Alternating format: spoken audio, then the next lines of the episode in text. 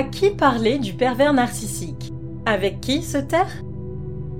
Découvrir que votre bourreau est un manipulateur sentimental a été une révélation.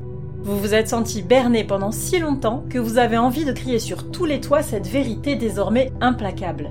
Ce serait même un devoir d'ouvrir les yeux de votre entourage afin que plus personne ne se fasse avoir par les numéros de charme de cet être nuisible. Malheureusement, la violence qu'il vous a infligée, vous êtes probablement la seule à la connaître, ce qui fait que votre découverte ne paraîtra pas si évidente à accepter pour tout le monde. Alors à qui parler du pervers narcissique? Mais surtout, avec qui se taire? En quoi vos confidences pourraient-elles vous causer du tort? C'est ce que nous allons vous expliquer. Cette réflexion est tirée d'un article du site internet www pervers-narcissique.com, dirigé par Pascal Cauder, psychanalyste et psychologue clinicien, co-auteur de l'ouvrage de référence La manipulation affective dans le couple, faire face à un pervers narcissique. Depuis plus de 30 ans, Pascal Couder et son équipe de thérapeutes spécialistes des questions autour de la manipulation sentimentale prennent en charge les victimes de PN francophones partout dans le monde grâce à la vidéoconsultation. Rendez-vous sur pervers-narcissique.com pour accéder gratuitement à une multitude de ressources précieuses. Pourquoi parler de perversion narcissique n'a rien d'anodin? La notion de perversité narcissique divise l'opinion publique, mais aussi les chercheurs. De plus, elle dit aussi quelque chose du caractère de la victime. C'est pourquoi il faut être prudent, car parler revient autant à exposer le malfaiteur qu'à s'exposer soi-même. La polémique terminologique est ce qu'elle engendre. Certains psychologues n'hésitent pas à rejeter l'expression, trouvant qu'il y a une antinomie entre les mots perversion et narcissisme. Pourtant, le phénomène est vaste et prend chaque année plus d'ampleur. Les médias en parlent massivement et les témoignages de victimes sont si nombreux que les mauvaises langues l'apparentent à une tendance à la mode, diminuant par là même sa dangerosité. Notre positionnement depuis plus de dix ans avec la sortie de l'ouvrage La manipulation affective dans le couple, faire face à un pervers narcissique, est le même. Peu importe l'appellation que l'on donne à ce type de profil, il existe bien une psychopathologie qui consiste à perpétrer des abus émotionnels à autrui dans un but destructeur. Ainsi, si le débat sur la désignation de cette personnalité pathologique peut être considéré comme légitime, il pose toutefois deux problèmes. D'une part, il déplace l'attention sur la forme alors que le fond mérite encore d'être exploré. D'autre part, il sert d'ancrage aux sceptiques et aux contestataires pour réfuter l'existence du phénomène. De fait, lorsque vous vous mettrez à parler de votre vécu avec un PN et que vous utiliserez cette expression, vous avez de grandes chances que l'on vous réponde Mais les pervers narcissiques sont une invention des médias pour faire du buzz. Et encore, cette situation serait la moins pénible. Le pire serait probablement de sentir le malaise de la personne en face de vous, qui ne rétorque rien, mais dont le visage traduit le rejet de vos dires, sans oser l'affirmer. Dans tous les cas, sachez que le fait de ne pas être cru constitue une deuxième sentence pour une victime. C'est une situation extrêmement déstabilisante psychologiquement parlant, et qui tente à aggraver le vécu traumatique. Évitez de vous infliger cette double peine et choisissez bien les confidents à qui parler du PN en toute sécurité grâce à nos conseils. Le jugement sous-jacent de la victime. Malheureusement, en déclarant que votre opposant possède un caractère toxique, votre parole sera mise en doute, et cela ouvre la porte au jugement sur vos intentions, et surtout sur votre personnalité. En effet, vous risquez d'être examiné sous un nouveau jour, et ne pourrez éviter les questions de type Pourquoi n'en parler que maintenant? ou le si fréquent et culpabilisant Comment se fait-il que toi, tu te sois retrouvé sous emprise? Et oui, nous savons que les proies favorites des MPN sont les femmes brillantes, empathiques et généreuses. Alors comment les imaginer manipulables?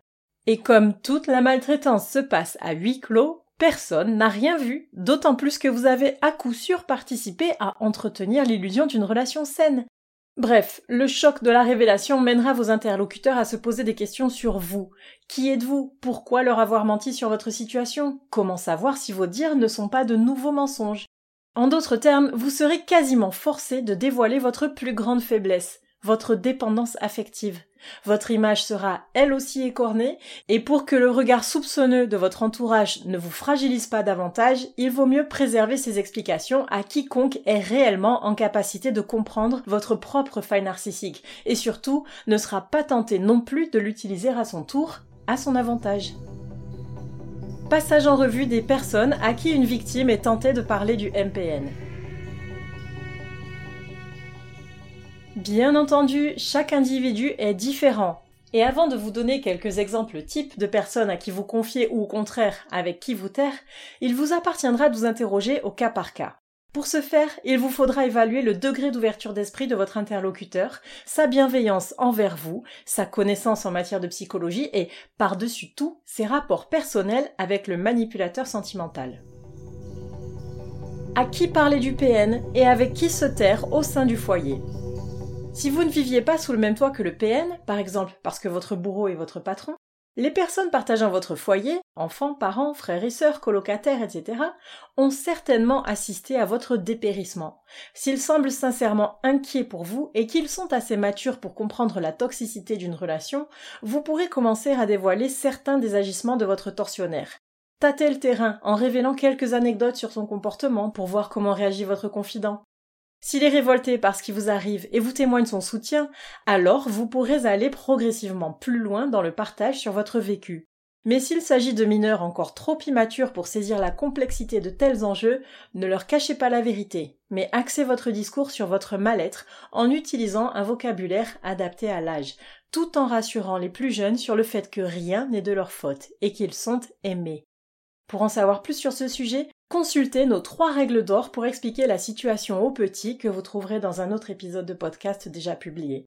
Si par contre vous partagez votre habitat avec un PN, qu'il s'agisse de votre conjoint, de votre mère, de votre père ou beau-père, etc., n'abordez surtout pas le sujet avec lui. Vous trouverez à ce sujet un autre épisode de podcast intitulé Faut-il lui dire qu'il est malade? De même, réservez les discussions à ce propos avec d'autres personnes en dehors du foyer. On ne sait jamais, certains sont si machiavéliques qu'ils sont capables d'espionner vos conversations, même lorsque vous les pensez à distance. Se confier au reste de la famille. Votre famille est censée vous soutenir quoi qu'il arrive. Mais cette vision idyllique des liens du sang ne constitue malheureusement pas une généralité. Êtes-vous certaine que votre famille n'est pas tombée sous le charme séducteur du manipulateur sadique? Vos conflits passés sont-ils suffisamment anciens ou résolus pour que les vieilles jalousies et rancœurs soient enterrées? Méfiez-vous de l'aubaine que représente votre fragilité pour certaines personnes mal intentionnées, même si vous les côtoyez depuis l'enfance. Parler à la famille du PN. Dévoiler votre découverte à la famille du PN est, au même titre qu'à lui, une idée à proscrire à tout prix, Dites-vous bien que sa pathologie lui vient du plus jeune âge et qu'elle implique un incident de l'attachement. Autrement dit, parler à votre belle famille d'un problème dont elle est très vraisemblablement la source ne vous apportera rien d'autre que du déni et des animosités supplémentaires. Cherchez une écoute auprès d'amis. Les amis sont en général les plus à même de vous réconforter lorsque vous leur parlerez de l'enfer de votre quotidien avec un PN. Toutefois, vous aurez plus de chances que cela vous aide si vous vous connaissez de longue date, c'est-à-dire avant votre rencontre avec le manipulateur sadique et qu'ils veulent réellement votre bonheur. Évitez d'essayer de recruter du soutien auprès des amis du PN, c'est peine perdue, et même de la part des gens que vous fréquentiez en commun, car comme nous l'avons déjà expliqué dans un autre épisode, il tente à prendre parti pour lui. Expliquer son vécu au travail. D'une façon générale, il n'est pas de bon ton de révéler des aspects trop personnels de sa vie au travail. La frontière entre le professionnel et le privé est déjà suffisamment perméable pour que, sans le vouloir, l'un affecte l'autre. Mais bien souvent, réussir à cloisonner ces deux aspects est salvateur. Ainsi, si vous éprouvez des difficultés dans votre sphère personnelle, le travail peut vous maintenir à flot. De même, si c'est votre emploi qui vous cause de la souffrance, un foyer équilibré peut vous aider à surmonter l'épreuve. Veillez bien à ce que jamais l'on puisse imputer une baisse de performance à des tracas personnels. C'est un engrenage qu'il est très difficile d'arrêter. Par contre, si votre PN est un manager, vous aurez besoin de vos collègues pour le confondre. Ne cachez rien de son comportement abusif et maintenez le lien avec les membres de votre équipe afin d'éviter la division, les rivalités et la mise à l'écart. Révélez la perversion de votre bourreau à un juge. Si vous étiez marié à un PN ou que vous avez des enfants en commun, votre séparation passera forcément par une audience devant un juge. Vous penserez alors qu'en révélant la nature perverse de votre ex, vous vous attirerez les faveurs des membres du tribunal. Grosse erreur, à ne surtout pas commettre. Les magistrats, surtout les JAF, c'est-à-dire les juges aux affaires familiales, détestent les querelles de couple. Ils veillent en priorité au bien-être de l'enfant. Mais c'est là qu'il y a un hic. Il est quasiment impossible de prouver la maltraitance mentale que vous avez subie et en attaquant votre ex, vous alimenterez sa propre stratégie, celle de vous faire passer pour une hystérique rancunière.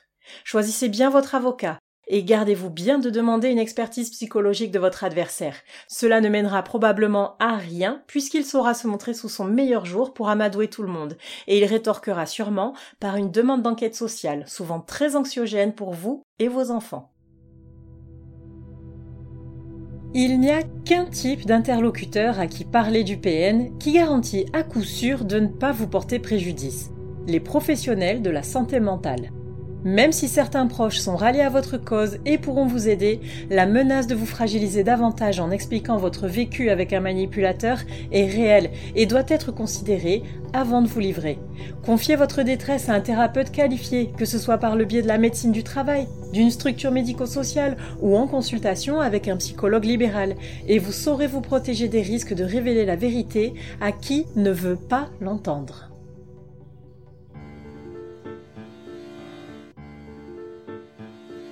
N'hésitez pas à vous faire accompagner par des thérapeutes spécialistes des questions de la perversité narcissique.